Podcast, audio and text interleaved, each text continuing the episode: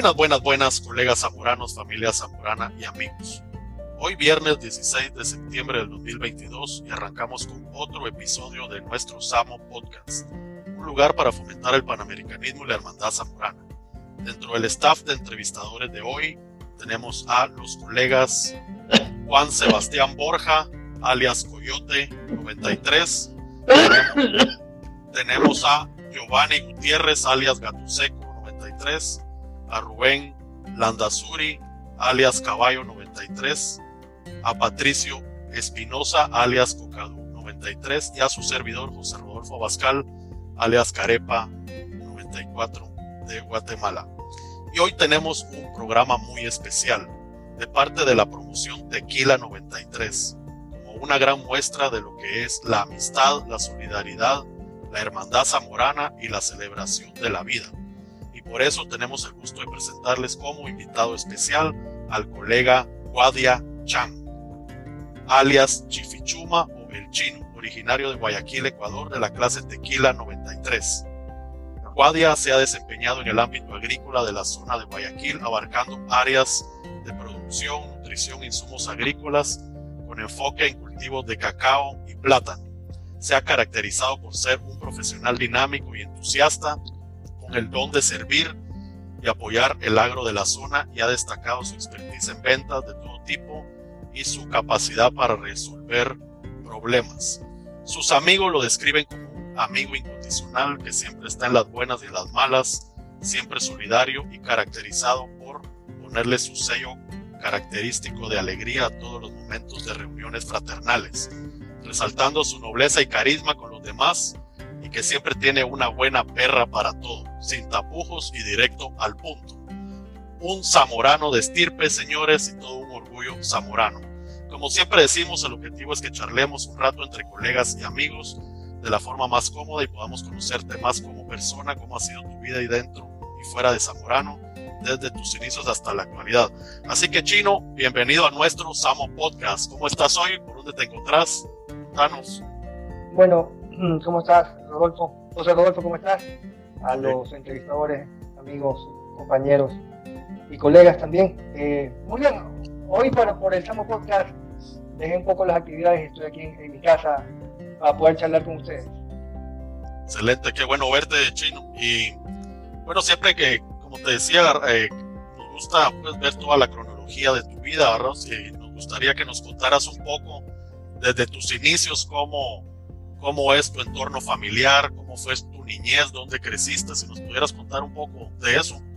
Bueno, rápidamente, eh, eh, estudié en una escuela católica, eh, en Don Calderón, en la ciudad de Guayaquil. Me crié en, un barrio del centro de la ciudad. ¿no? vivíamos en un edificio de departamentos. ¿no? Eso básicamente, de ahí la instrucción secundaria, pues la tuve en el Liceo Naval de Guayaquil, que un colegio militar, presentado por la Armada del Ecuador. Y pues, eh, ¿qué más te puedo decir? Mi entorno familiar siempre estuvo con, tengo dos hermanos más, un hermano y una hermana, eh, papá, mamá, siempre unidos en el tema familiar. Eh, tengo muchos primos, es una mezcla porque mi papá es medio chino, medio libanés. Por eso el nombre de Guadilla es lo único que me queda de supuestamente libanés. Pero él era, él migró a Ecuador. No, no, no, mis bisabuelos.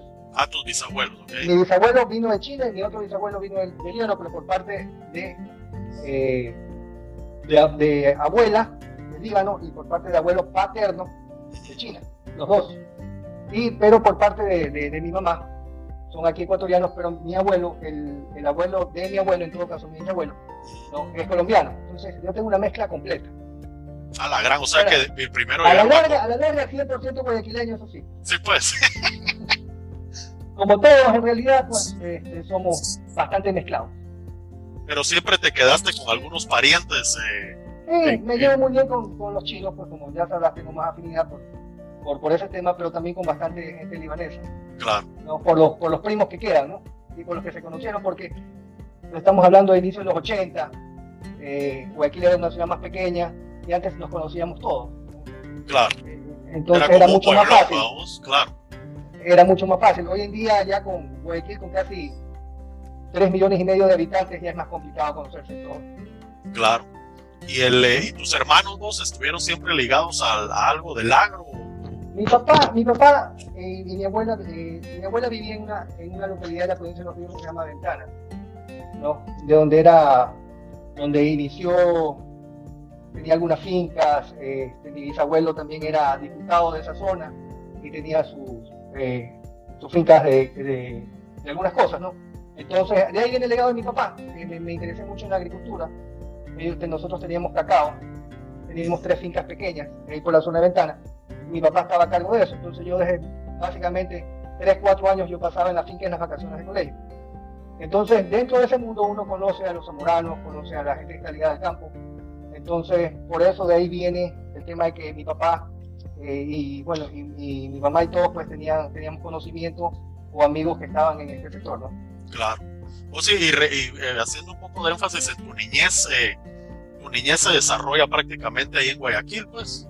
Sí, en Guayaquil, pero la parte de vacaciones, porque siempre teníamos vacaciones, en esa época eran tres hasta cuatro meses al año, yo la pasaba en la finca de mi papá.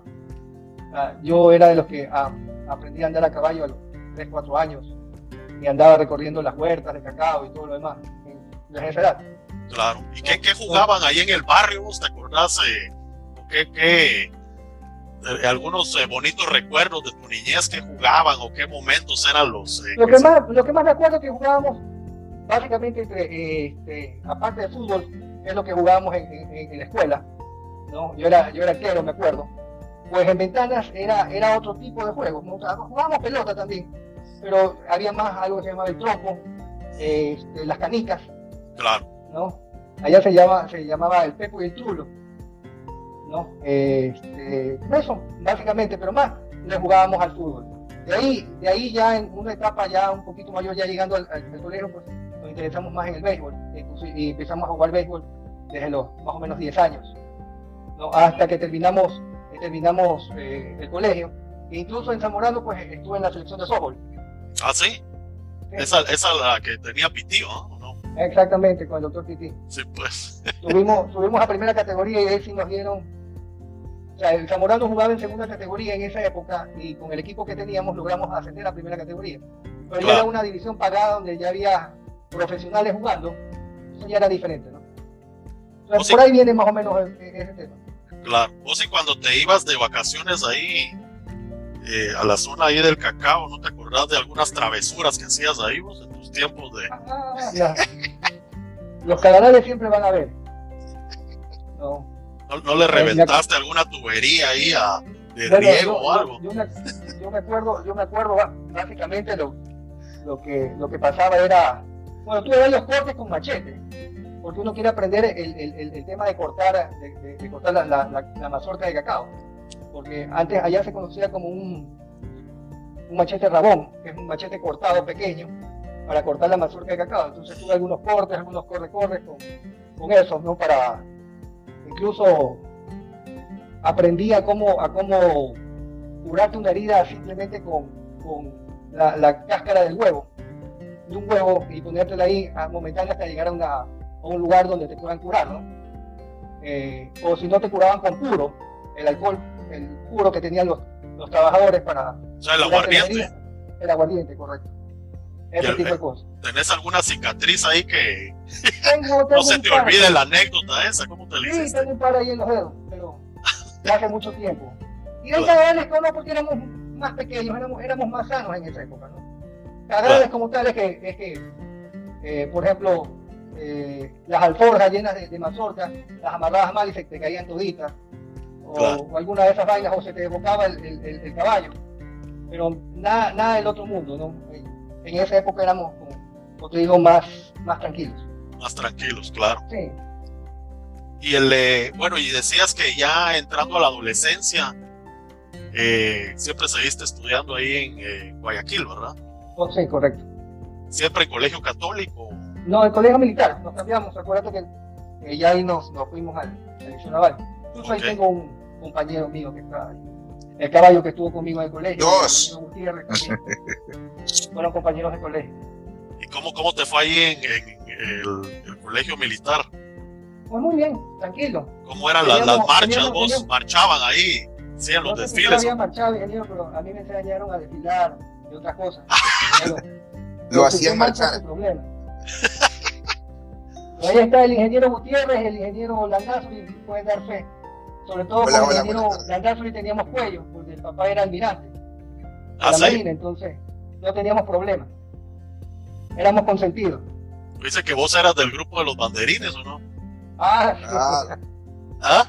Era, lo que pasa es que dentro, dentro del- de, de- de- de los colegios militares y, y de todos, entonces hay un- una vaina que se llama el pelotón comando. El pelotón comando se, se- se divide en la banda de guerra, el portaestandarte de- del, del- del país y, del- y de la división, que en este caso es la división naval, y los banderines, que son las divisiones las que están. En este, en este caso era de primero a sexto curso. Entonces, por la estatura y todo lo demás, yo desde el segundo año yo entré al pelotón comando al, al- al grupo de banderines. ¿no? Entonces, en los desfiles, ahí estábamos siempre. Sí, pues. Básicamente. Vos y el y, volviendo un poco la relación con tus viejos, ¿cómo era esa relación? Bien, siempre buena. Eh, gracias a Dios este, tuve unos buenos padres que me aconsejaron, que me ayudaron mucho en todo momento. No, no.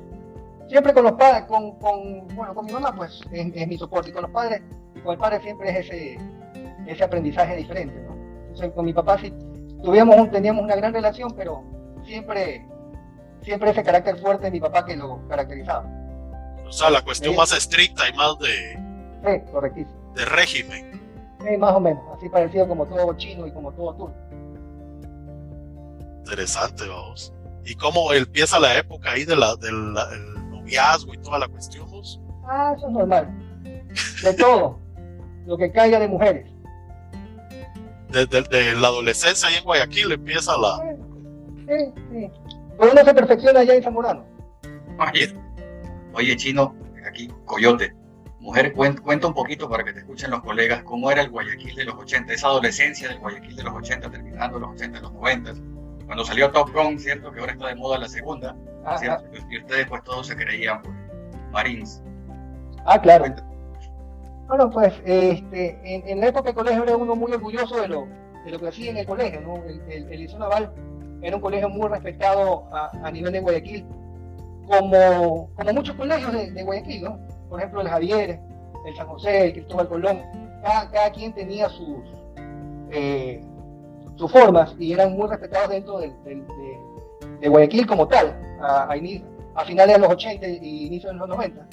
Entonces cada quien tenía sus características. ¿no? En, en nuestro caso, por ser un colegio naval, no, no tanto militar en, en- en ese caso, pues en esa época apareció la Gun, ¿no? esta fa- famosa película. Entonces no- nos identificamos bastante con ese tema. El ingeniero Landazzi, por ejemplo, le encantaba tocar el himno del, del Gun en la banda de guerra. y ¿no? Y chinos. pues no, no, nos, ¿cómo se llama? nos identificamos mucho con ese tema. Entonces teníamos ese orden, el- los cortes, los cortes de- militares y, y todo, toda esa disciplina que nos ayudó bastante. Y ahora que, y ahora que volvió la película, pues volvimos a recordar esos, esos temas, ¿no? Súper interesantes. Y pues, ¿qué más te puedo decir? Estuvimos en una institución militar y que teníamos buenas relaciones con colegios eh, femeninos, por ejemplo, el Mario las mercenarias, y que por eso podíamos tener este, eh, las, las- las famosas novias de esos colegios, y que nos peleábamos con la gente del San José, con la, con la gente del, del, del Javier, eh, este, con, la, con los otros colegios, pero sanamente, no, no, no era como antes, no es como ahora, ¿no? Las peleas eran, se daban de puñetes y ya está, uno a uno, y ya estaba el, el- el- el tema. Pero hoy en día es complicado, ¿no? Había un respeto mucho más grande anteriormente en, en- en esa época. Como en el Zamorano mismo, teníamos mucho más respeto eh, en, en- en esas épocas. Oye, chino, oye, chino, cuenta también de que como, como, como nuestro uniforme era bien elegante, también y teníamos talla y todo eso, siempre había un grupito selecto de que nos invitaban para las quinceañeras en Ah, esa sí. época. Acuérdate, entonces este, hacíamos Como, una como corte de- verdad, honor, un, grupo selecto, un grupo selecto de los, de los, de los, de los del pelotón comando, que teníamos un uniforme más vistoso porque teníamos charreteras y algunas otras cosas. Y aparte de eso, por el porte militar, ¿no? Entonces había un una jefa de protocolo que era una profesora de inglés, ¿no? Y ciertas, y ciertos, este, eh, inspectores de ahí del, colegio, inspector general como el, capitán Vallejo eh, y algunos otros, con el capitán Montalvo, entonces ya nos, ya nos tenían seleccionado. Y para cierto tipo de, lugares específicos, específicos digamos de mayor rango o de, mayor, este, que necesitaban este tipo, este tipo de cadetes, pues siempre nos elegían.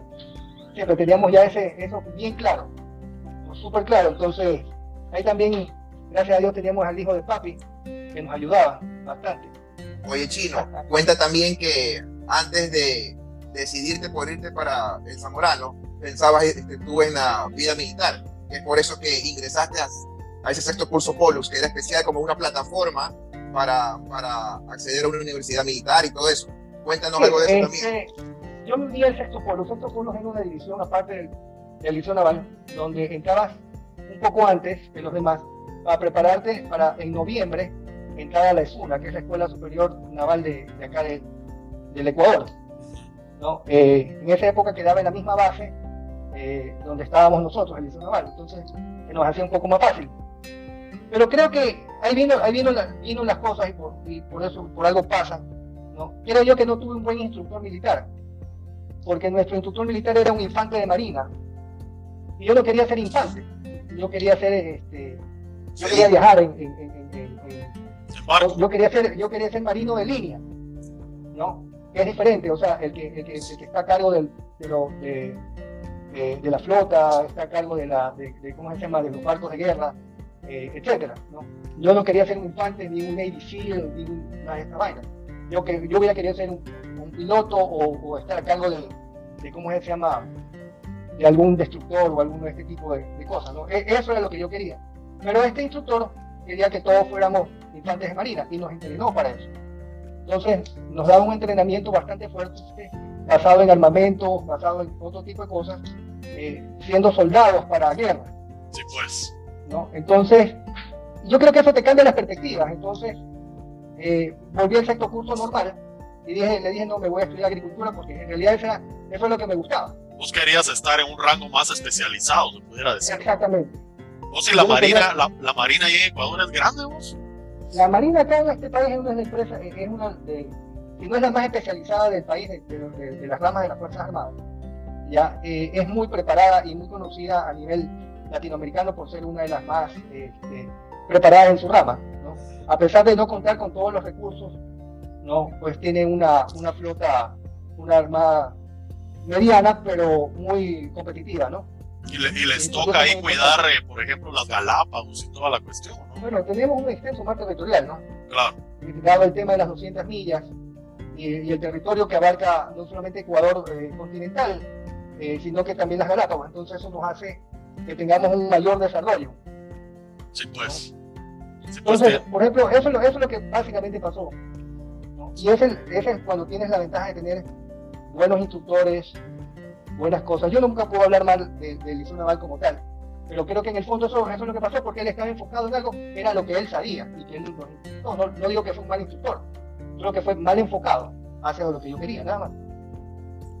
Ok, vos y cuando eh, decías que empezabas a, que ibas a las producciones de cacao, empezaste a, a conocer zamoranos, ¿te recordás de algunos de, de ese tiempo? No, no pues, conocido en esa época era Aliado, claro. era el dueño del Banco del Pacífico de ahí, de ahí este, eh, me acuerdo de, del ingeniero Guamán, me acuerdo de qué más zamoranos en esa época. Oye, Chino, yo no recuerdo bien, pero nunca te había preguntado, ¿cómo así es que tú te decides ir al Zamorano? ¿En qué año tú te, tú te yo ya tenía y dijiste, yo me voy al Zamorano? Yo ya tenía visto ir al Zamorano, pero también me traía el tema militar. O sea, básicamente, mi primera opción como digamos, siempre fue Zamorano, pero hubo la oportunidad de ir al, al, por dos razones. Una, si no entraba por algún problema médico, alguna cuestión a la escuela, tenía la opción de irme a Zamorano porque me podía graduar antes. Recuerda que antes no, podía, para irte a Zamorano te tenías que graduar en diciembre y nosotros teníamos que graduarnos en diciembre, ¿no? Que es lo que se hizo. Entonces, esa fue la opción. Yo siempre quise ir a Zamorano en el buen sentido porque conocía ya el tema. Incluso acuérdate que que algunos nos motivamos por eso, ¿no? Claro. Claro que en, esos videos promocionales que nos enseñaron que había cancha de gol, los cursos de equitación. Eso era, eso era porque llegaban al colegio militar a dar eh, Charlas. charlas y toda la El cuestión. primero que nos encalló se llama César Terán, por culpa de ese man. fue. Ah, sí. Sí, pues, nos, dijo, que- nos dijo eh, que el club, eh, había club de, de, de bolos, equitación. Sí, pues.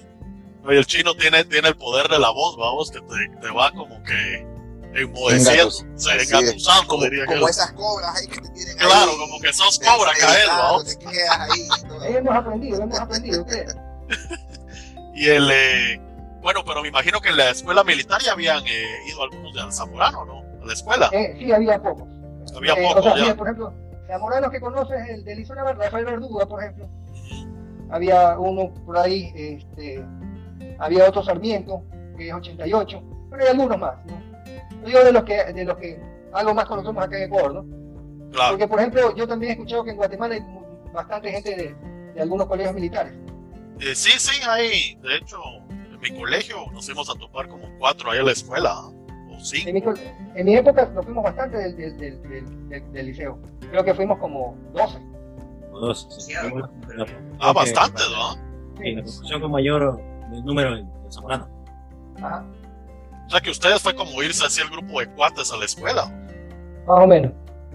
¿Sabes qué. Chino? Yo creo que eso ayudó bastante para, para estar más tranquilos, para no acordarnos tanto de nuestras familias, estar Y entre ayudó, panas que nos porque hay bastante gente del Liceo Naval que ha ido al, Zamorano. Estuvimos prácticamente panas desde que nos conocíamos desde el año 84, imagínate. O sea, desde, desde el primer año de colegio. Entonces sí se nos hizo, yo creo que algo más fácil. Sí, bastante. bastante. Pues, ¿y, cómo es ese, y, y cómo es ese momento cuando ya te vas y que le decís a tus viejos, miren, me voy tal día y qué, qué te dicen en la casa? momentos o- son. Es que hay momentos difíciles, ¿no? Por ejemplo, ya en ese momento, en ese momento, eh, pues uno no se quiere ir, en el fondo, porque sabe que va a dejar todo. ¿No? A la Pero novia, sí, si, pues peor si tener la novia ahí. Claro, pues entonces uno no, que no se quiere ir. Claro, Pero a la larga, sabe que uno tiene que hacerlo, ¿no? claro. Lloras, pataleas, gritas, no quieres irte a la larga, pero, pero uno coge valor y se va. Y es claro. lo mejor. Es lo mejor. Pero que yo recuerde, tú, Chino, tú no tenías novia cuando tú te fuiste de Zamorano. Es que tú no recuerdas porque tú no tenías, tú no tenías nada, por ejemplo, a los otros que. Tú, pero, tú porque te, tú nunca has tenido, pues, ni Tú recién tuviste novia, una bagre, creo. La No puedes no puede decir el Nora, nombre. Nora. de la. Nora. Era, era, era de los fanboys de Nora. Pri- primero. Guadimilio, ¿y de dónde sale el chifichuma, Guadimilio? ¿Por qué chifichuma? Gracias a mi querido amigo Freddy Lapé. A mí un, un, un- me acuerdo cómo es que se llama, este, no sé quién me puso un apodo medio raro, Texas, no, no me acuerdo, allá, es un boliviano, eh, Lema, apellido Lema que estaba haciendo cuarto año. Ah, que tú te parece. Y bueno, pues como no sabíamos, El que era inspector. ah, ¿Qué no me acuerdo, un Sí. Lema, entonces tú te llamas Texas. Entonces los bolivianos, como eran me empezaron a llamar así. Y a mí no me gustaba ese apodo, ¿qué tengo que ver si yo ni siquiera me he visto con sombrero, ni bota, ni ninguno. El único que se dice te comote es Rubén, pero, pero ni así. No, Entonces, Esas son botas de Woody, chino, por favor. perdón, sí, tienes razón. Entonces, ya pues. Pero un día estábamos en el comedor. ¿No? Entonces, teníamos un amigo Freddy Lapenti que, que Tenemos. medio aniñado. Tenemos. Ah, ¿no? Tenemos un buen amigo. Entonces empieza a hablar que sí, que no, que la comida y que por acá, que a mí no me gusta. Y justo ese día era mi cumpleaños. Era un 3 de febrero. Bueno, ya llevábamos un mes en la escuela.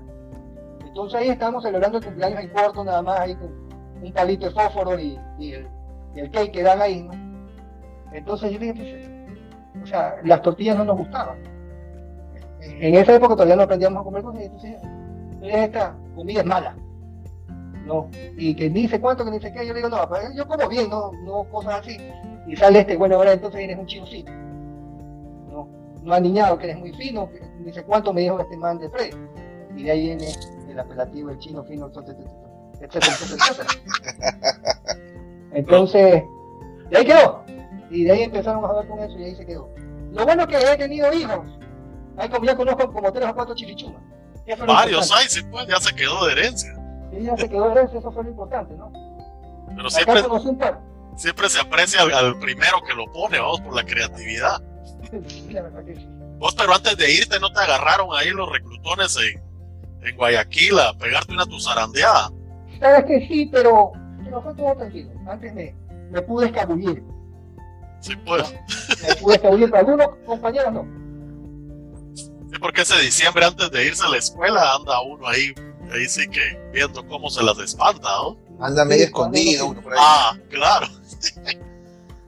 Vos y la, y la ida ya sabías vos que iban así, eh, amigos tuyos y todo. Cuando, Sí, ya todo. cuando todo- dicen todo- tal día nos vamos y se junta el grupo en el aeropuerto y vámonos para Tegucigalpa o no.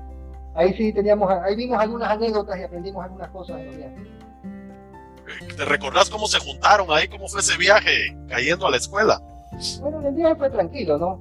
El, el, el, el tema fue migración, donde están todos los papás y todas las cosas.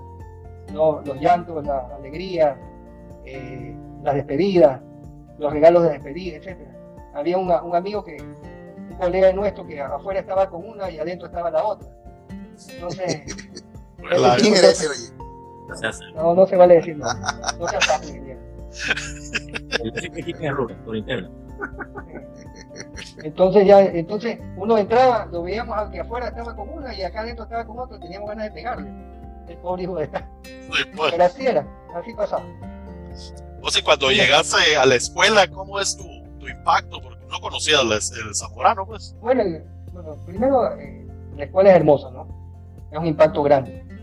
En, eh, bueno, llegar a Tegucigalpa, venir en el bus, ya es otra cosa, el, el tema de la, de la recluteada, interesante en el bus, me portaron bien. Yo, como te digo, no tengo quejas. Nada, uno aprendió. Para mí, el tema de la recluteada fue algo que, que pudimos superarlo bien y que, y que nos, hasta cierto punto nos formó el carácter. A muchos, a otros no tanto.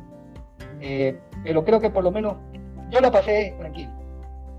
Y pues definitivamente llegar a Zamorano es una de las cosas más maravillosas que hay en el mundo, o que me ha tocado vivir. ¿no? Claro. ¿Y el, eh, ¿dónde, a dónde te pusieron a vivir? ¿O vos escogiste a tus mujeres? ¿O cómo? No, hombre, me- yo no escogí mujeres, me escogieron y me tocó vivir en cabañas, Ya. ¿Con quién? con el Chicho 93 y con Tucci 93. Yo no sabía eso. ¿Y yo qué culpa tengo? pues? ¿Por qué no sabía? Pregúntale, ¿por qué no sabía? Sí, el hecho que sea recluta es un problema tuyo. Sin en cuenta cuando nos, cuando nos cambiamos de cuarto, porque nos tocó el cuarto que nos tocó. Ah, eso fue interesante. Nos cambiamos de cuarto y en primer año nos dieron cuarto de ingeniero. La esquina de cabaña 6. Y eso fue duro porque todos nos querían sacar del dormitorio. Es más, sacamos nuestras cosas para irnos a un dormitorio más y el inspector de esa época nos cambió y nos volvió a poner en. en- pero recibíamos bastante reclutones a diario. Esa era la esquina que daba hacia la campana, ¿o no? Exactamente. La del lado derecho era, ¿ah? La del lado derecho. Sí, pues. El En primer año de cabaña ingeniero 6. ya. Y estamos en primer primer año pues. Segundo trimestre, primer año, imagínate. Sí, pues, de ingeniero. Eran privilegiados. Muchos cigarrillos comimos por eso. Algunos. Pero ustedes dos se pusieron a vivir, vos. No, ahí vivíamos Fausto Valero, Juan Sebastián y yo. Sí, pues. Éramos los tres. Entonces, esto fue interesantísimo, ¿no? Porque de todas maneras teníamos buenos teníamos una buena vecindad entre comillas. Al frente eran 91 y teníamos todos los reclutones atrás nuestro. Sí, pues, en, en- en los Entre siguientes ellos, cuartos. entre, entre ellos Cacli, Chinox y algunos destacados reclutones. El Palomo también era reclutón, ¿no? ¿Cuál? Ah, Palomo 92. Montes no vivía, no vivía ahí en este caballo. Porque él era mi. mi, eh, el que quedaba a la par en Bolívar, sí. Vivía Ah, como ya. la 8. Cuando Eh, llegué a la escuela. descanse, bola 8. Claro, que paz descanse. O sí, como ese, ya cuando te, te adentras dentro de la escuela, si te recordás de alguna recluteada memorable, así que nunca se te olvide. ¿Sabes qué? Había muchas reclutadas muy buenas. Eh, son pocas la- la- la- las que en realidad quisiera no recordar o dejar de recordar, pero son todas muy buenas. Creo que lo que más recuerdo es evitar las reclutadas. Sí, pues, eso era como sacar eh. fibra, ¿vos? Eso, eso, eso era lo principal. Eso es lo que yo me recuerdo. O sea, armar un plan para llegar al dormitorio sin que tengas que ir a limpiar los dormitorios. Ah, claro, ese era un reto así. Eso era, eso era lo máximo. ¿no? Para mí, evitar la recluteada era mejor. O me acuerdo más de, que, de las recluteadas. Las recluteadas por último pasaron y aprendí. Y de verdad no tengo, no tengo que quejarme por las recluteadas. Que, que yo aprendí bastante con eso. Y no, no, no, no, no tengo rencor, por ejemplo, con nada de ese tema. Antes eh, me, las recuerdo y, y- y me río y me, me dan gracia. Y, y, ¿cómo se llama? Y aprendo. Y apre- perdón dicho, mejor dicho, y aprendí de todo eso, ¿no? Claro. Entonces, como te digo, para mí las mayores recluteadas en sí te las pega el propio Zamorano. ¿no? Por ejemplo, por ejemplo. Que más, más recluteada que el César Terán cuando te, te vendió la escuela. Sí, pero bueno, eso es otra cosa. Pero yo, yo me refiero, por ejemplo, limpiar pasillo, por ejemplo. ¿No? El- el- el- la limpieza de pasillo nos organizábamos y hacíamos los mejores pasillos del, del mundo, los hacíamos nosotros. En el fondo. O sea, aprender a, a usar la, la, la, la bolsa de, de ropa para limpiar los pasillos, para limpiar los baños. ¿no? Esas recluteadas son las que, las que uno recuerda más y que uno, aprende. La, re- la recogida de papeles, por ejemplo, que eso fue un impacto en, en- en mucha gente, que tal vez nunca lo entendió. ¿No? Pero, pero en, en, mucha- en muchas personas eh, causamos el usar bien el uniforme. pues. Yo ya venía de usar uniforme, entonces a mí, a mí no se me hizo difícil manejar el tema uniforme, a otras personas se les hizo muy difícil. ¿no? Entonces, todas esas cosas, todas esas cosas creo que yo fueron lo que, lo que en realidad marcó eh, una diferencia en muchas personas, en muchas, muchas personas. El agua fría, sobre todo. Ah, sí, eso es lo máximo. Y el, el baño de luna no te hicieron. Mira, yo te voy a decir algo, y les digo con todo cariño, yo nunca voy a hablar ni decir qué me hicieron, qué me dejaron de hacer en Zamorano. Yo lo que te puedo decir que en Zamorano aprendí muchas cosas, viví muchas cosas, viví muchas anécdotas, tuve muchas recluteadas, recluteé, y pues de las cosas principales que recuerdo es que formé mi carácter y formamos a muchas personas y ayudamos a muchas personas también. Es lo que yo puedo decir de Zamorano. Oye, Chino, Pero de ahí, yo, Chino, yo me acuerdo que, porque eras, siempre tuviste tú un, un carácter especial, tu forma de ser graciosa y todo eso, entonces caías fácilmente bien a varias personas. Entonces, de pronto estas personas que nos recluteaban, y yo sí me acuerdo que te recluteaban más a ti, fueron las que ahora en el futuro son tus mejores amigos. ¿No?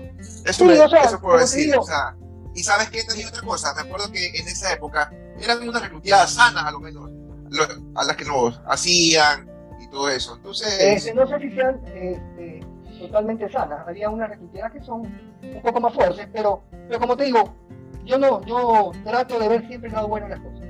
Lado digo bueno sanas entre comillas, digo sanas entre comillas, Sí, porque tú mismo lo has dicho por, por tu formación militar y todo eso, aguantábamos, más, o sea, cosas más fuertes que, que chicos normales no, no, no, no lo hubieran hecho. Claro. Alguien que no esa trajera esa, cuestión. esa cuestión Claro. militar lo miraba, le chocaba. Tú ya tenías ese carácter formado en el colegio que te, que te, que, que, Que te sacaba la chucha. Yo, yo, Claro, yo lo que, yo lo, que siempre, exactamente. lo que siempre hacía yo, y les voy a decir es que yo me burlaba de mis mujeres, Coyote y, y, y, y, y Fausto, ya, de que ellos se les salían ampollas por todo. Y pues bueno, pues a, a nosotros que, que ya hacíamos flexiones de pecho en el, en, ¿cómo En el pavimento en caliente el la paciente mediodía, caliente, chino. no, no teníamos problema de ampolla. Pero, pero esas eran cuestiones diferentes, ¿no? No, Por ejemplo, para ellos chino, fue un- calmate. Eso era, ese era otro tipo de aprendizaje, pero por ejemplo, este, con Juancho y Juancho también aprendí muchas cosas de ellos, y totalmente diferentes, ¿no? Chino Ah. cuenta cuando, cuando estudiábamos taxonomía. ¿cierto? No ya me levanta hagas mi mujer en cinco minutos. Esas son las mentiras más grandes de Zamorano. Levántame cinco minutos que voy a estudiar.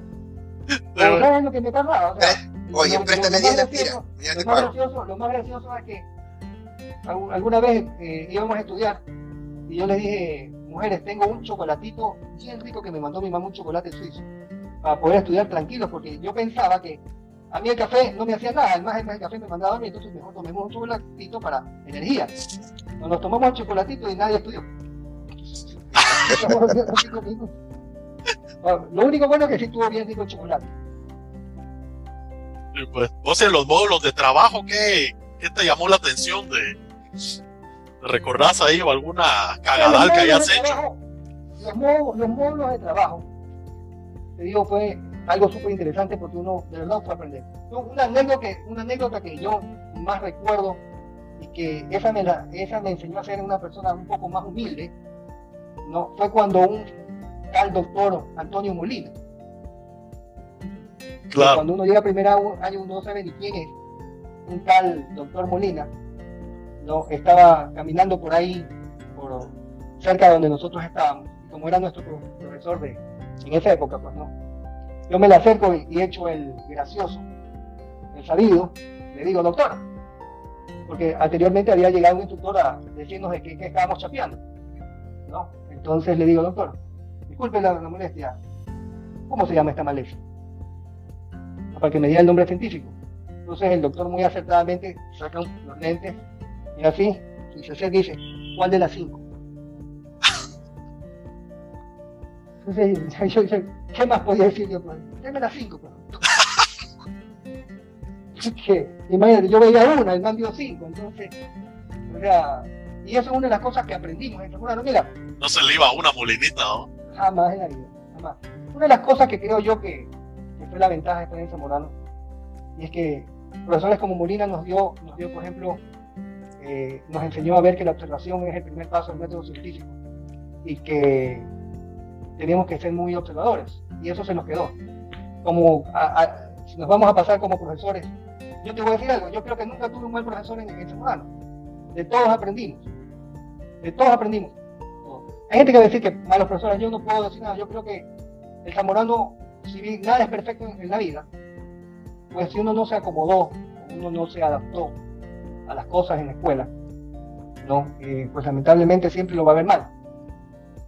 Yo creo que eh, en algunos casos aprendí más, en otros casos aprendí menos, pero nunca te voy a decir que tuve un, un mejor profesor, sí hay mejores profesores, pero de todo se aprende. Oye, Chino, de las materias que vimos, ¿cuál fue la que más te hizo zapatear? De la que recuerdes. Ninguna porque yo no era tan buen estudiante, ingeniero. O sea, todas.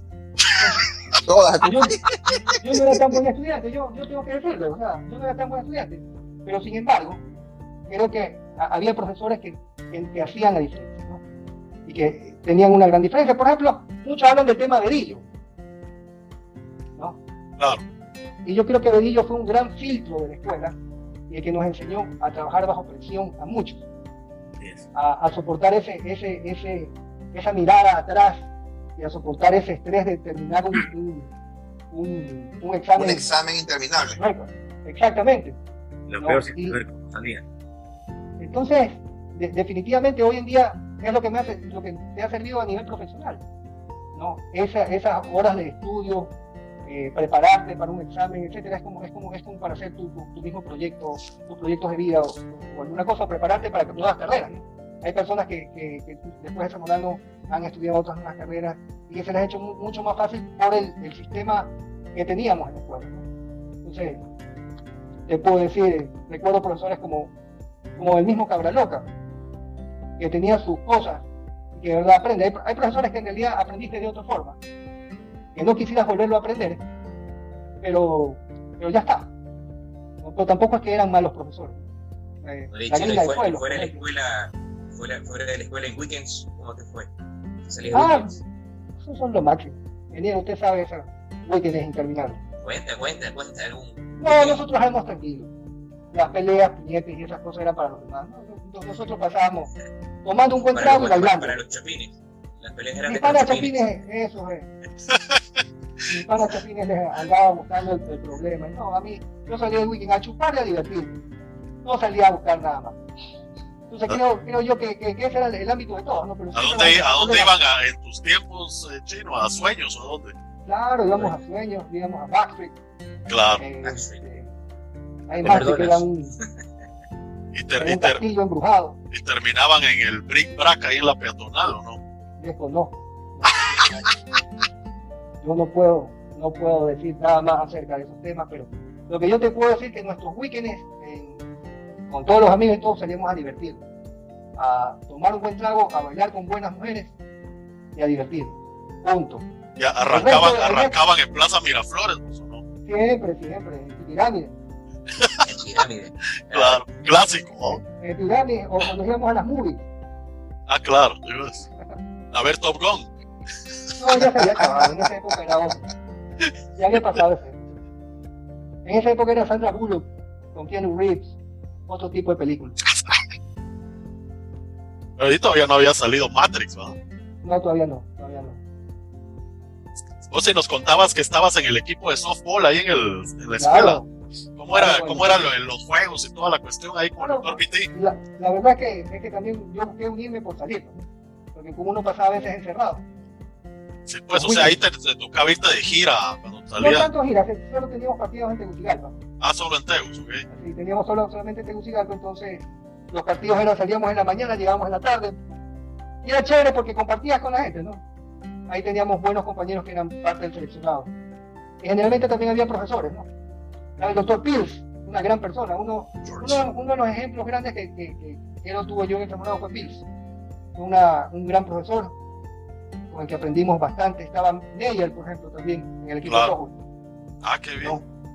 Entonces, con todos esos profesores compartimos. Entonces, por eso también tuve experiencia de compartir. Después, que cambiaron de inspector y ese cosa, llegó el inspector nuevo. Entonces, ahí ya como que la selección bajó un poco y, y yo salí, ya me dediqué nomás a estudiar. Ya, y el, eh, ¿te recordás de alguna Semana Santa vos la pasabas en, ahí en Honduras? O? Claro, eh, la Semana Santa, la, la Semana Santa, la primera Semana Santa que salimos, el primer año fue una puñetiza que hubo en sueños. Sea, qué alegre. Sí, fue, fue fenomenal. Ah, que no se lo Eh. llevaron al bote. casi nos llevan, pero bueno, es que algunos amigos que creo que se les pasó el trago después de estar encerrados como tres, tres meses, pues le querían pegar a, a unos marines que estaban ahí en sueño, entonces algunos terminaron este, un poco golpeados y los que iniciaron la pelea fueron los primeros que se fueron. Eh, después terminamos, gracias a Dios no golpeados, pero terminamos bastante asustados. eh, este, básicamente porque éramos nuevos. ¿no? hasta ya después conocer mejor el terreno. Pero de ahí sí, pues, las, las Semanas Santas y los- las idas a tela, las idas a- alquilando vehículos para irnos a la playa, es interesante. Pero sí conociste, sí conociste algo de Honduras, pues, además de No, por supuesto, la Ceiba, Tela, el lago Yohoa. ¿Qué es lo que más, eh, qué es lo que más te llamó la atención o te gustó? Bueno, las playas son, son hermosas, ¿no? Eh, Honduras es un país muy diverso también como, como Ecuador, que tiene, tiene varias áreas di- diferentes. No, no alcancé a llegar a algunos lugares que quería, también conocí Nicaragua, algo de Centroamérica. Eh, pero la experiencia más grande que yo tuve en Honduras como tal fue que yo me uní al, por hacer actividades extracurriculares, eh, me uní al, quería primero unirme a la ambulancia, pero ya como que no había cupo, entonces había un, un, un curso para rescate de ahogados, ¿no? Y nos llevaron, la Cruz Roja Hondureña nos llevó al lago de Yohoa. ¿no? Entonces como yo era preparado en el naval, dije, aquí está facilito. Sí, No. pues. Y pues nos dejaron ocho horas metidos en el lago de Yohoa con un, con un ¿cómo se llama? Con un torpedo, esos de Baywatch, Ah, sí. ¿no? Y dándonos vueltas los, los estos, dejaron en el centro del lago hasta llegar a la orilla. nadando. ¿Y en qué año fue eso, Chino? Yo no me acuerdo. Es que tú no fuiste porque tú no estabas, pero yo sí. Pe- ¿Pero en qué año fue? Pues, o sea, que primero, 92. segundo, tercero. En el Ah, segundo. Sí. Entonces me fui para allá. Y bueno, pues entonces ahí me dieron, me dieron el famoso certificado de, de, de, de ¿cómo se llama? Rescatista de la Cruz Roja Hondureña. Sea que conociste a fondo el lago Yohoa. Horrible esa vaina, nunca más vuelvo a ir, de verdad. Ya, horrible lo de estar ahí casi ocho horas metido en el agua, eh, este, con, solamente, solamente con el, con el bendito este, Torpedo. torpedo. Eh, ahí aprendí el por qué le decían el torpedo, ¿no? Porque tú lo podías sumergir y salir enseguida. Sí, pues. ¿no? Interesante, ¿no? Pero eso básicamente. Oye, Chino, y, y en Otra los de las tres cosas, años otra de las cosas, otra de las cosas, una de las anécdotas más, más, más complejas fue en el rodeo también. Ustedes no sé si se acuerdan de. Eh, ay, había una colega de nosotros que, que- que después estaba también en la 94, que se fracturó la clavícula en el rodeo. ¿No? Y esa fractura expuesta en pleno rodeo sí fue, fue terrible, porque había gente en la ambulancia ahí, entonces estábamos ahí y fue. Esa, esa fue una anécdota compleja. ¿no? ¿Pero que andaba eh, montando o la pisó el, el no, toro? no, estaba montando, estaba montando. Cayó de, mal. Claudia, ay, no me acuerdo. Claudia Buitrón, creo, creo que, no me acuerdo. Claudio Buitrón. Sí, complicado. Ella se fracturó la, se, fracturó la clavícula en, en ese rodeo. ¿Tú te acuerdas? Yo no me acuerdo. Sí, sí, claro. Sí, sí, sí. Se fracturó la Oye, clavícula. Chino, ¿y en los tres años alguna vez te, te enfermaste así gravemente o no? No, no. Más que Nunca tal nada. vez ir al dentista. Con un dolor de muela, pero nada más. Vos si te acordás de las elotadas y la. Ah, por supuesto, por supuesto, son las mejores fiestas que uno puede acordarse. La lotada la, ver vestido Dick Tracy de, de los de los de los guatemaltecos, pues, eh, fue punto ver un, un travesti completo, me cagaba la risa, verlo a la Penti, verlo a Marcano, por ejemplo, en esa época vestido de mujer fue, no es como ahora que, que, Dios mío, es complicado saber si somos o no somos. En esa época sabíamos que estábamos nosotros derechitos, pues, Claro. pero hoy en día, Me acuerdo que la vez, la, la vez pasada vi una foto de esas y sale Carega, vos que paz descanse. Vestido, pero así, colosalmente, vos. Terrible, terrible. Y, y peor de todo, las compañeras que les prestaban los vestidos, en ese eran tan flaquitas como mujeres. Sí, no todas, pues, pero ahí vamos. encima quedaban bien tallados, vos. Es verdad. Vos y cuando Bien pasás a, como dice. sí, vos y cuando pasás a segundo año y ya te toca a vos eh, reclutear, ¿cómo, ¿cómo te toca ahí? Pero la recluta siempre fue tranquila. Yo creo que en el fondo jamás, jamás le hicimos daño a nadie. ¿Tenés algunos chuchos favoritos, así, los más dóciles que te tocaron? No, no, no, siempre recuerdo un colombiano, que hasta ahorita no me acuerdo cómo, cómo se llamaba, pero creo que se fue por un día en el segundo trimestre o el primer trimestre, pero ese en vez de reclutarlo lo que me hacía reír, porque era tan vivo el, el colombiano este, que llegabas tú, te parabas, ajá, le decías, y él se te arrodillaba y te, y te, y te hacía la vena y te decía, ah, muy señor, ah, muy señor, dígame, muy señor. Me van a pruñar, se lo Sí, voy a pues, se arrodillaron y decía, muy señor, pero que usted diga, muy señor, no, hombre, lárgate de aquí, no me jodas. reverencia te hacía el pisado. A la madre, ¿qué es esto? Entonces, el, más bien yo me asustaba y decía, "Ay, Dios mío, va a creer que, le- que estoy haciendo algo. Pero era, eh, pero era parte de su idiosincrasia, esa es pila. Creo que nadie más lo odió por eso. Sí, pues. Y, y, Entonces, y- y las bañadas, vos, esas eran clásicas, ¿no? y, como te dije, tema reclutear, no me gusta hablar mucho de esos temas. Me, me enfoco más en, en- en que la pasamos bien. Te pone la piel un poco eriza. No, no, yo te puedo decir que, que las recluteadas siempre fueron buenas. Claro. ¿ya? Siempre fueron buenas y que siempre, y que siempre, que siempre las voy a recordar bien y que siempre las hicimos bien. Siempre le, le sacas lo bueno a vos a la recluteada y al final te matas de la risa, ¿no? Sí, sí, que incluso tengo, creo que tenemos mejores amigos, buenos amigos por ese tema, ¿no? Hay Claro, gente te- que en realidad creo yo que abusó de la recluteada. Sin embargo, yo no guardo rencor con nadie, ni para nada, ni nada. Más bien, más bien nos lleva, trato de llevarla bien con todo el mundo. El ingeniero, por ejemplo, el ingeniero Gutiérrez, él tiene unas buenas anécdotas, ¿no? Él siempre me gustaba ir a tomar un té a las 5 de la tarde ahí para celebrar la vida de, de todos. Así, ¿a dónde? ¿A la casa de él? No, no, no, ahí en, en- ahí en, en su, en su En Sucre, en Sucre. con, una, con un buen tecito, Un tecito que te, te, te limpiaba el estómago. sí, por si acaso. Tecito de, de, de crema de afeitar. Desconozco, no sé, pero son muy buenos los té. La Esa crema receta chantilly, ingeniero, aprende. Este Tecito Gillette. secreta. Tecito de tabaco. receta. Desconozco. Yo no puedo decir nada de eso. Pero, por ejemplo, mi mujer, el ingeniero Coyote, era un recluteador tranquilo. Solo con la mirada recluteaba nomás. Ya daba miedo el pisado. Claro. O sea, Pero los vuelvo te repito, si tú me vas a preguntar a mí por recluteadas, yo lo único que te puedo decir es que pasamos momentos para... Tú pusiste una anécdota recientemente en el grupo de Zamoranos sobre las campanas que se tocaron... eh, ¿cómo Ah, es cierto, sí, sí. Cuando se, grabó, se grabaron los. Ah, Eh, Bueno, yo solamente te voy a decir algo. El que inventó todo eso está aquí en este grupo. El que hizo todo eso está aquí en este grupo. Nada más. esa, esa es memorable, esa.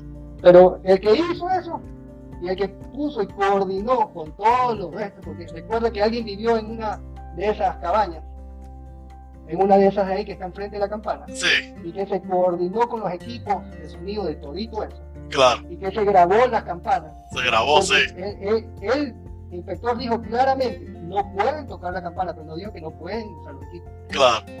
¿no? Entonces por eso no hubo sancionado. No, y me recuerdo que al otro día había venido. Esa fue la trabada.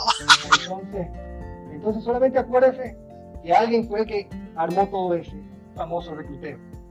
O sea, era buen, buen artífice. Vos, Desconozco, no sé nada.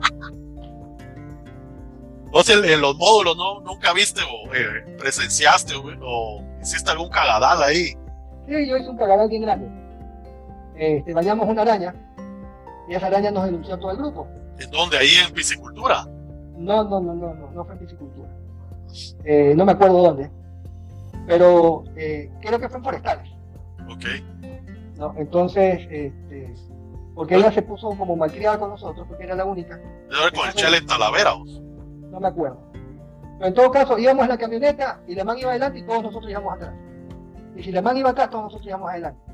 Entonces, pero, pero son, eso es una cosa, una cosa en que aprendí una, una buena lección y que tal vez nos equivocamos.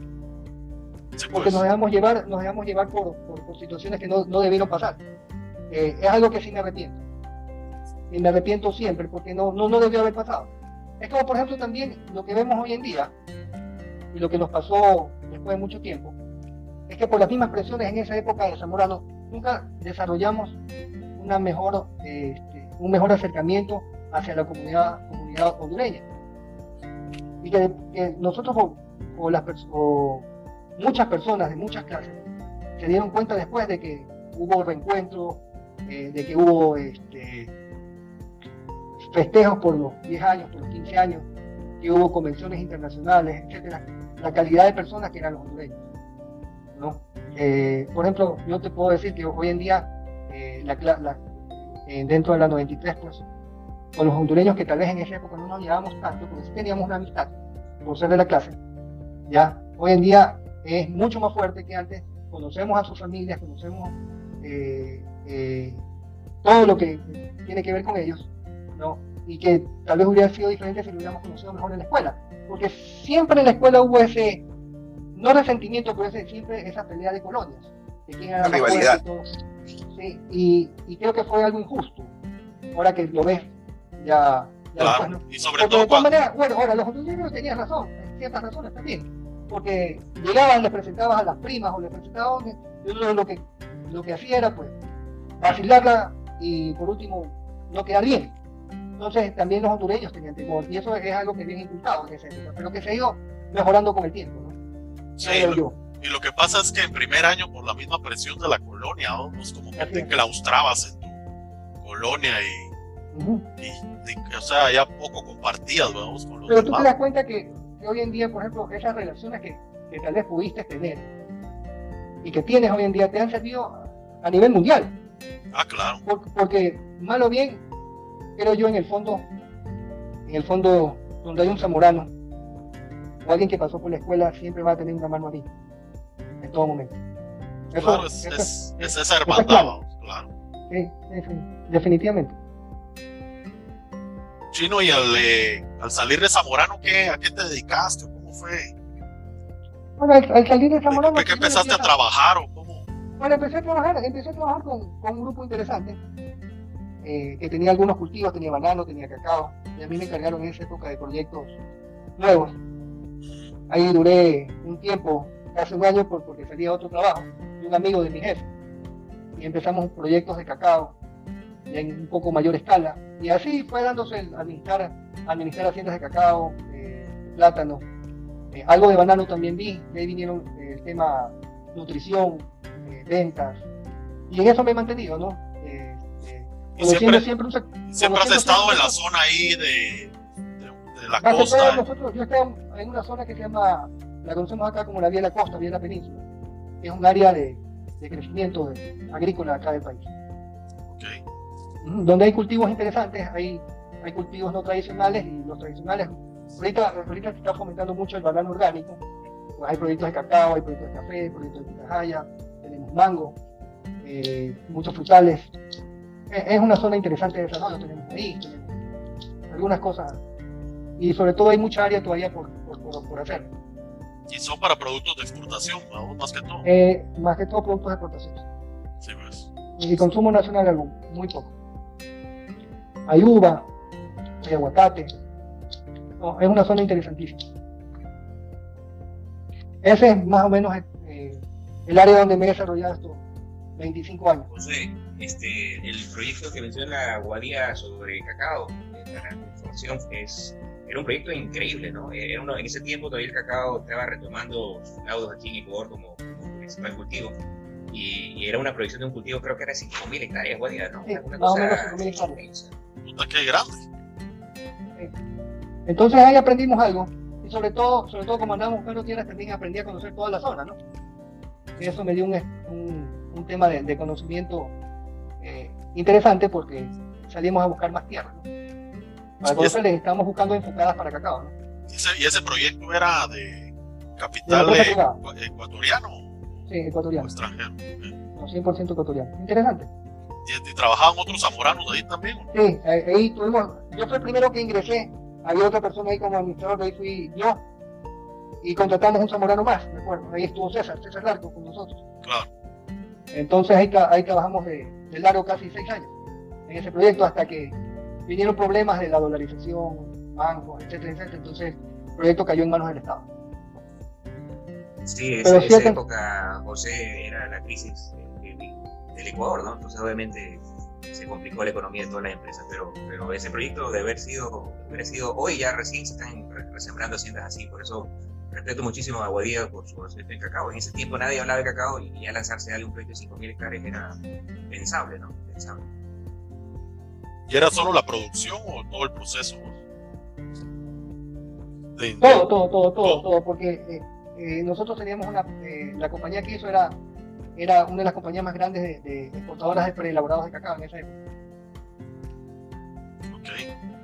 Eh, Chino, mira, y a lo largo de tu vida laboral, ¿cuál crees vos que ha sido uno de los momentos donde más satisfacción has tenido?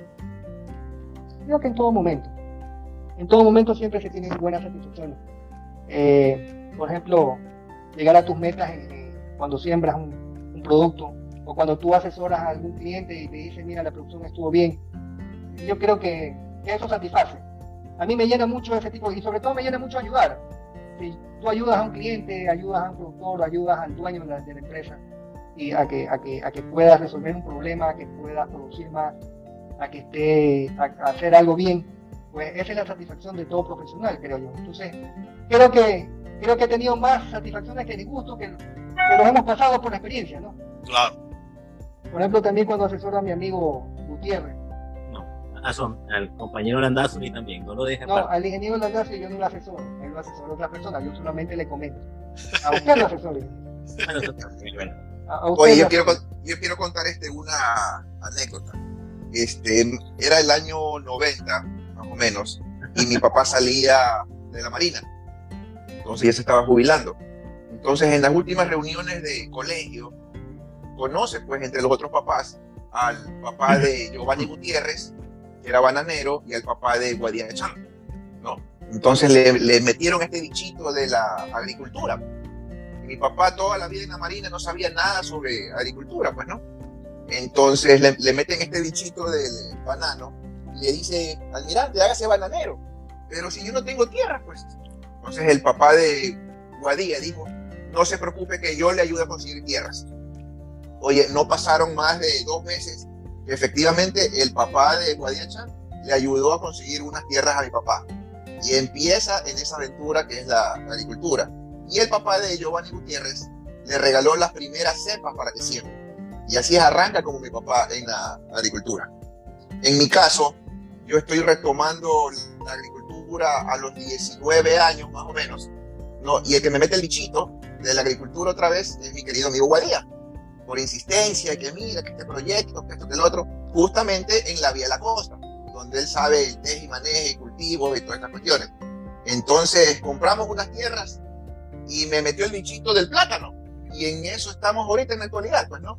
Este, gracias a él este, hicimos bastantes aciertos y aprendimos de muchos errores de otros proyectos que hoy por hoy este, puedo decir que fueron, o sea, pero 100% acertados y muy, y muy, muy atinados todas estas recomendaciones de, de Guadía, pues, ¿no? Por su experiencia, conocimiento, contactos y todo eso. Entonces estamos con este proyecto y gracias a Dios no, no nos está yendo mal, nos está yendo bien, creo yo. estamos aprendiendo en este primer año y vamos a seguir sembrando más. Así que puedo tener esa experiencia que al papá Landazuri le ayudó el papá Chan y al hijo Landazuri le ayudó el, hijo Chan. Imagínate. Se repite el ciclo. Son cosas, claro. son cosas que pasan en la vida que tú no tienes cómo explicarlas a veces, pues, ¿no? Entonces a veces el chino se me pone molesto a veces porque no le sigo sus consejos, todas esas cuestiones. Y como ya me conoce desde chiquito, desde el primer año de colegio, nos conocemos, entonces ya, ya no me, como sea, ya no, entre comillas, ya no me asesora, sino me pega mis buenas repeladas porque a veces no le hago caso. Sí, pues. ¿No? sí. Pero así, Pero también así Cuéntala, cuéntala cuando dijiste que el chino te recomendó no regar para bajar la salinidad del suelo. Chuta, yo, yo como, te, como, como José te cuento que retomé yo la agricultura a los 19 años y estaba así medio, medio como que medio desactualizado. Yo escuché un, comentario que para bajar la salinidad de los suelos, eh, cuando son bastante arcillosos, uno tiene que regar bastante pues, para, que, para que bajen. Pero parece que yo escuché al revés. Y se me ocurre hacer el comentario se me ocurre hacer el comentario a, una tercera persona y decirle que el ingeniero Chan me había recomendado que no riegue. Entonces esta persona, que era muy técnico, Suso hizo el comentario en otro grupo de zamoranos, que estaba presente en Guadilla, y escuchó eso. Suso me llamó en ese momento, no sé qué hora era, pero me tenía que buscar para pegarme mi buena repelada y todo eso de ahí. Imagínate. Casi le, casi le da un Ya, lo, ya lo estabas poniendo vos, su cara. Ya, lo, ya lo estábamos cafeteando el pobre. Porque de verdad que le entró un colerín, pero de esos, pero que no te imaginas. pero ahí estamos, ahí estamos, ahí estamos dándole. Imagínate. Guadilla es el culpable que a los 19 años haya retomado la, la, agricultura. Pero así pasa, ¿no? Son los ciclos de la vida. Guadilla, eres el culpable que trabaje Rubén. Al fin. el, el Rubén está puro el rey de Inglaterra, vos, retomando su trabajo. no, no, no. Empezando a trabajar a los 50. Sí, hombre. Chino, Chino, hay una consulta. Eh, ¿Alguna vez te has tenido que reinventar por cuestiones del, del destino? Así como que iba por este camino, pero me voy a. Mira, creo que todo en la vida hay que analizarlo y, hay que verlo. Bueno, ahora sí me ha tocado reinventarme por este tema de la enfermedad que padezco. Claro. Entonces, pues definitivamente estamos viendo cómo luchar contra esto día a día y ver cómo combinamos también las actividades, porque yo trato de no parar mis actividades, porque es parte de la vida.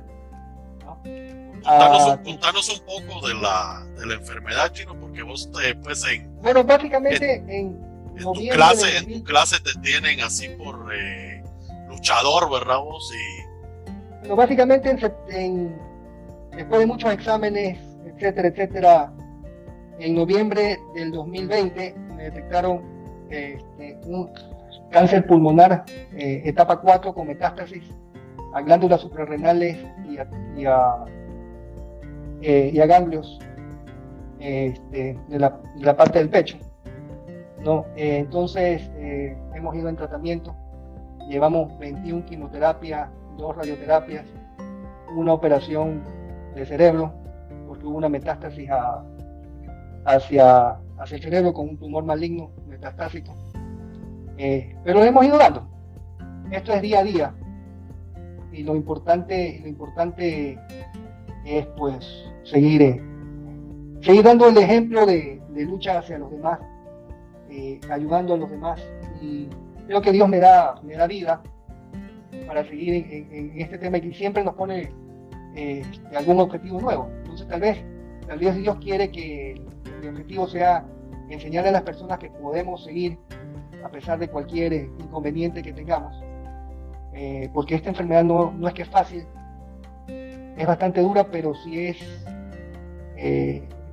gracias a Dios también no me he sentido solo, gracias a mis amigos de la, de, la tequila, gracias a mis amigos de la 94, este, gracias a mis amigos zamoranos en general, eh, no me he sentido solo, ellos me han apoyado en muchos sentidos, pero yo también les devuelvo este, con esas ganas de luchar, esas ganas de vivir, esa sonrisa a, diario, y, pero sobre todo dándole el ejemplo y fomentando eh, ese, ¿cómo te puedo explicar? Ese don o ese,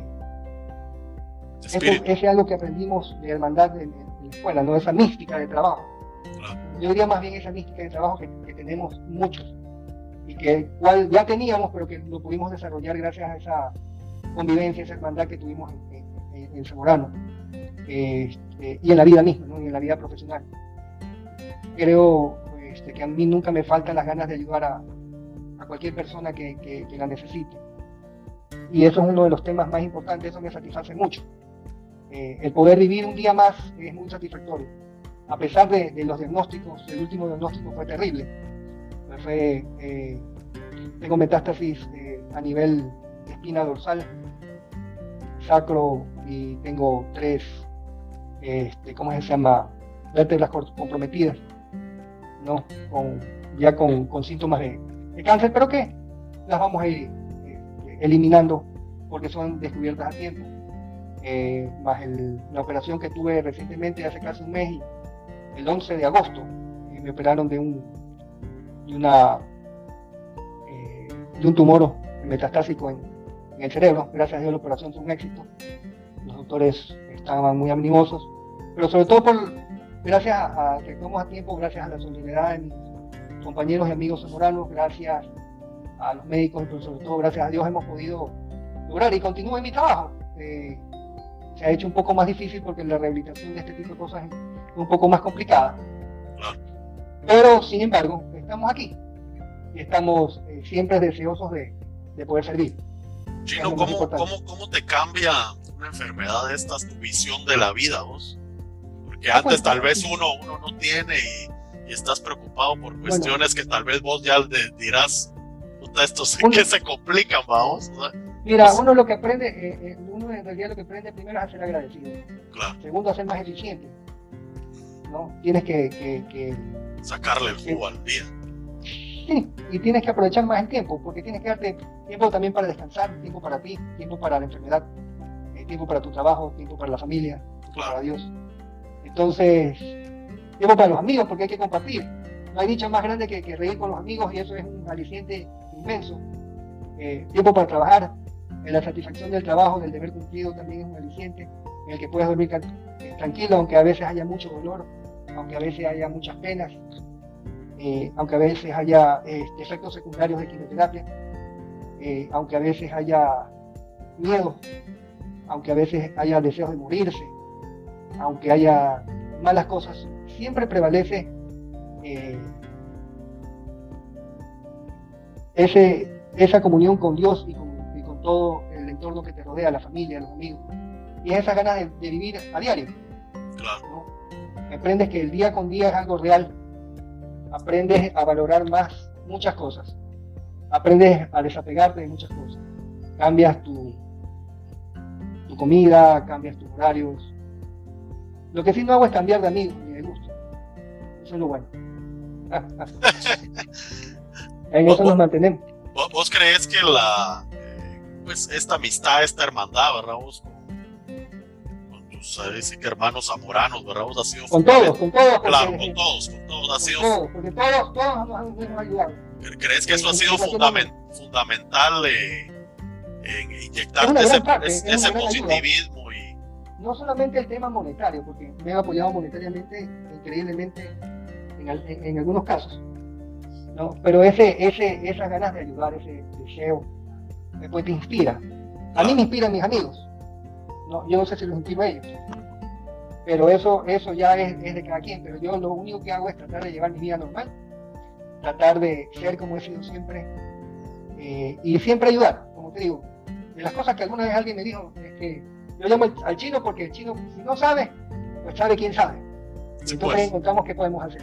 Entonces, eh, eso, eso, eso es importante y eso me hace sentir bien. ¿no? Y como te digo, pasar por una enfermedad catastrófica este tipo, aparte de ser duro, complicado, también saca lo mejor de ti. ¿No? Y, creo que mucha gente me habla y dice, yo no podría, yo creo que podrías hasta más. simplemente que no nos ha tocado vivir. Y he pasado como cuatro veces por quirófano, yo nunca en mi vida había estado en un quirófano. ¿no? Que te pinchen, hacerte miles de exámenes, este, también pasar por no sé cuántas resonancias, por PET scan, por tantas cosas.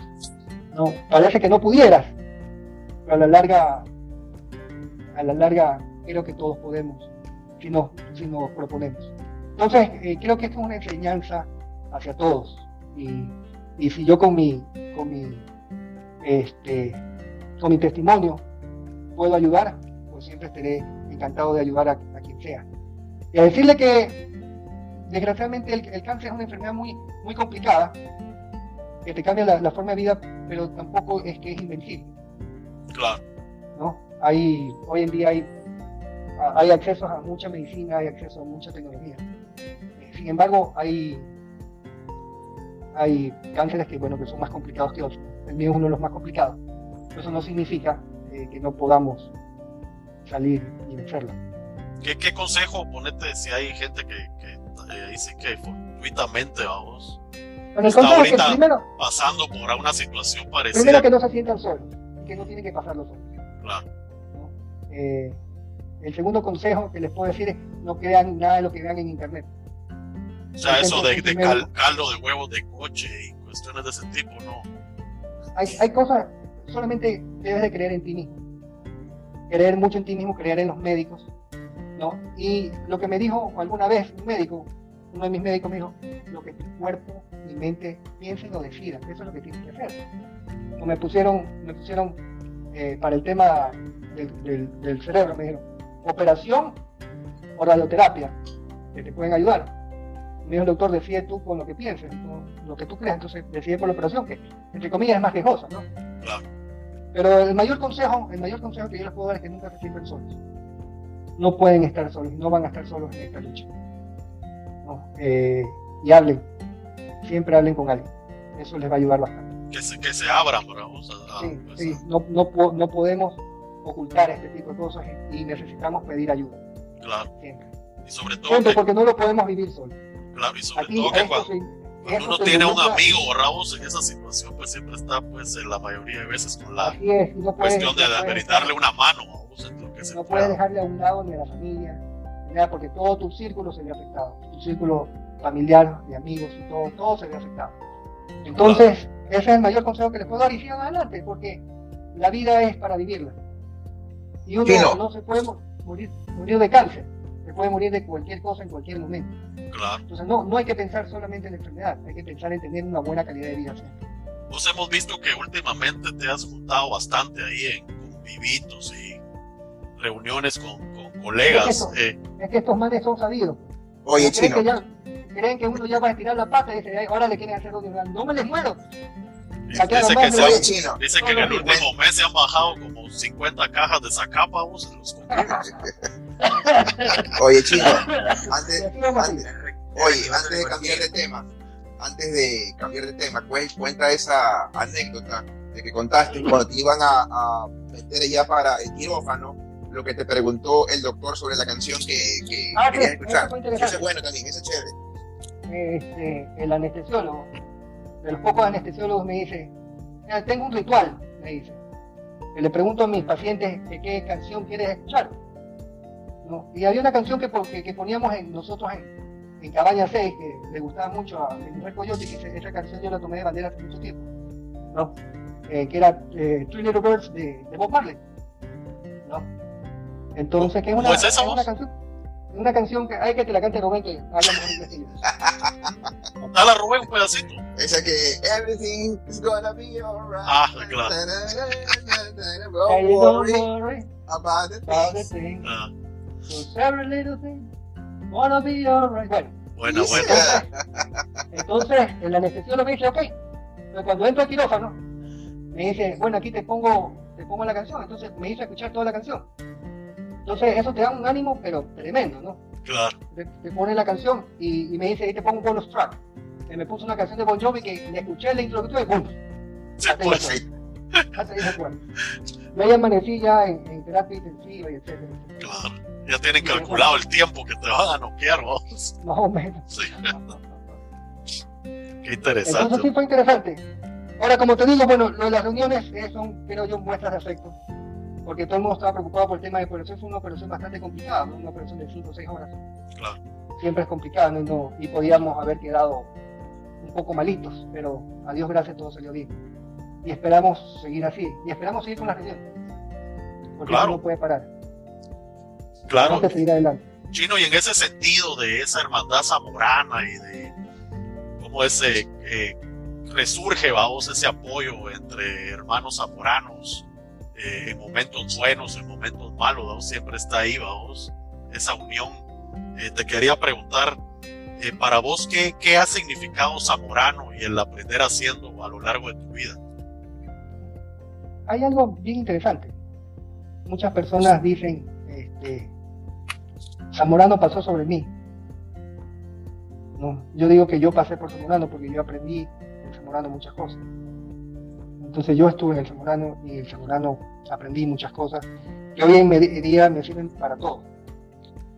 Eh, te puedo decir que la hermandad zamorana es única en el mundo los que la podemos vivir y la que hemos podido apreciar también te puedo, te puedo decir que se siente ese calor fuerte cualquier lugar donde vayas y te encuentres un zamorano. Creo que es algo que perdurará eh, siempre, ¿no? Y ese es un motivo de, legado para muchas personas, de mantener vivo ese legado, esa mística de, trabajo, esa mística de estudio, esa mística de que así seas un agrónomo y el otro sea un PhD, tienen ese mismo enfoque hacia, hacia lo que es Zamorano. Entonces, eso es lo que, lo que, lo que debemos hacer. Seguir con, seguir con ese legado, seguir con esa mística de trabajo, de, de empeño. Seguirlo enriqueciendo, y en la enfermedad. Claro, Y en la enfermedad demostrar que, de qué estamos hechos.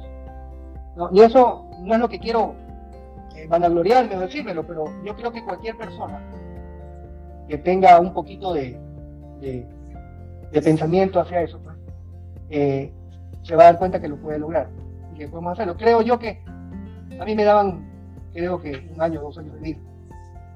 ¿no? Eh, otros optimistas, tres. Sin embargo, yo solamente estoy esperando que me den los años que me da Dios. Y listo. El, resto no hay problema. Y como te digo, esto es día a día. Y qué mejor si compartirla con los amigos y compartir con, con la gente que te quiere y con la familia. De cualquier forma, sea en el trabajo, sea en las reuniones, sea en las charlas, sea en los podcasts, sea donde sea, siempre vamos a hacer lo mismo. claro. No, buenísimo. Eso es lo que yo pienso. Y no sé, tal vez pueda estar equivocado, pero lo único que quiero dejar es claro que solamente sigo siendo el mismo. Claro. Chino, y mira, a lo largo de la vida siempre uno tiene mentores. ¿vos? ¿Quién, ¿A quién dirías vos que ha sido tu mayor mentor? o- Uno siempre, siempre tienes tu héroe, tu, tu héroe, mi héroe siempre fue mi papá. Él, creo que pues, él, él y, y- y obviamente Dios. De ahí, mentores como tal, como tales, pues he tenido buenos mentores a lo largo de la vida. He tenido compañeros que han sido mis mentores también, compañeros colegas. Pero, como te digo, para mí, mi papá- Dios y mi papá son mis mejores mentores. Ok. ¿Qué, qué le, ¿Qué consejo le darías vos a las nuevas generaciones de, de zamoranos que están saliendo de la escuela? bueno, que estudien, estudien mucho, que se preparen. El mundo ha cambiado, ¿no? Eh, pero que por favor no dejen esa mística de trabajo, no dejen ese don que nos da la vida, el de ayudar, el de servir, el de trabajar. ¿no? Pero siempre preparados, no hay que dejar de estudiar y no hay que dejar de leer y prepararse. Excelente. Pero jamás olvidar de dónde vinieron. Las raíces, vamos, lo más importante. como dijo alguien, la raíz es lo principal. Si estás, de- si eres- estás hecho de buena raíz, olvídate que el camino va a ser mucho más fácil. Claro. Entonces, nunca olvidarse de dónde vienes. Ser, eh, estudiar mucho, bastante y no, no desmayar nunca. No claudiques, decía un cuadrito. Bueno, En la faena. eso mismo. Eso mismo. Bueno, Chino, te voy a, te voy a hacer una trivia zamorana. No preguntes vainas que te voy a ganar. Entonces te voy a decir una palabra o frase y vos me decís a ver lo primero que se te ocurra. A ver, pues vamos. Nombre científico del arroz. Chuta. Chuta madre, No sé, me lo como, no puedo comer arroz, tengo prohibido. En serio, tengo prohibido comer arroz de Ni- ninguno se la sabe ahí de los. Lorita, Lorita, Lorita A ver. pendejada. ¿no? A ver la otra, pues. Fifi. Puta, que te lo hagan a ti es problema tuyo. A mí nadie me hace un chico. Vamos la otra, pues. Clarear. Mijo, yo tomo chocolate para dormir, déjese vaina. Claré, no, que claré los alumbrados. Los rencos. Los recos. No, hermano. Clarear usted solo. Vamos la otra, pues. Barcelona o Emelec. Amarillo ni que fuera porque horrible ese Barcelona que pero el de España. Emelec, pues Emelec, el mejor equipo del mundo, Emelec. Eso, eso. A ver, vamos la última, pues a ver si no te pones en aprietos. Tequila o Zacapa. La capa, pero tequila va en mi corazón siempre. Ah, bueno. güey. ¿Algún mensaje chino para, pues, para tu promoción o algunos colegas que, que quisieras Bueno, mencionar? que nos reunamos pronto, que hace falta una buena reunión. ok. Para to- Básicamente. Para toda, la para toda la tequila 93. Y, ah, sí, un mensaje bien grande. Fuerza para Héctor Portillo, que está pasando un momento bastante duro y que, todo, y que merece el apoyo de todos nosotros y toda la comunidad zamorana. Él está en Italia con un problema un poco complicado, pero sé que va a salir adelante. Fuerza, Héctor. Ok. Bueno, Chino, llegamos al, al final de la entrevista. eh, eh, la verdad, pues de mi parte te quería agradecer, ¿verdad? Yo sé que eh, sos un luchador, ¿verdad? Que, que con todo el positivismo del mundo has sabido sobrellevar esta lucha, ¿verdad? Vos, contra esta enfermedad. Y yo sé que, que pues, eh, el apoyo zamorano a vos, de los hermanos zamoranos, siempre ha sido fundamental en todo esto, a vos Sí, bastante. te quiero, te quiero mandar ahí sí que las mejores vibras, el mejor positivismo del mundo, vos? Y, y que tu historia, pues siempre decimos, la vamos a compartir con, con toda la comunidad zamorana y, y esperamos que, que la gente aprenda a vos y que aprecie realmente eh, lo que tenemos como comunidad, vos, que es esa esencia, vos, que nos une siempre. Así que, pues de mi parte te mando un fuerte abrazo, Chino, y espero verte muy pronto, y que nos podamos tomar un trago por ahí. Lo que se pueda tomar, así me, así me toca un vasito con agua mineral, pero ahí vamos. Claro, a ver si no nos cagamos un poco de la risa. Siempre. siempre, siempre nos cagamos de Un risa. abrazo. A todos los que trató, Patricio, Juancho, eh, Gato, a mi asesorado Rubén, La estrella. Más La estrella. como- Bueno, pues, bien. eh, bueno, señores, muchas gracias, pues. Yo sé que eso gracias por es tu. Gracias a ti, José. de parte de la tequila 93 hacia el chino, ¿verdad? Es, eh, es, es un detalle, ¿verdad? Muy importante y, y el apoyo que ustedes le han dado, pues que se repita en todas las clases, ¿verdad? vos? Porque Muchas gracias a todos. siempre mantengamos ese contacto y esa hermandad. ¿va? Así que Amén. un abrazo para todos, pues. Muchas Gracias. Saludos, José. Hasta, hasta luego, pues. Se cuidan. Chao. Ah, buenas tardes, gracias. Sabe. Chao, joven.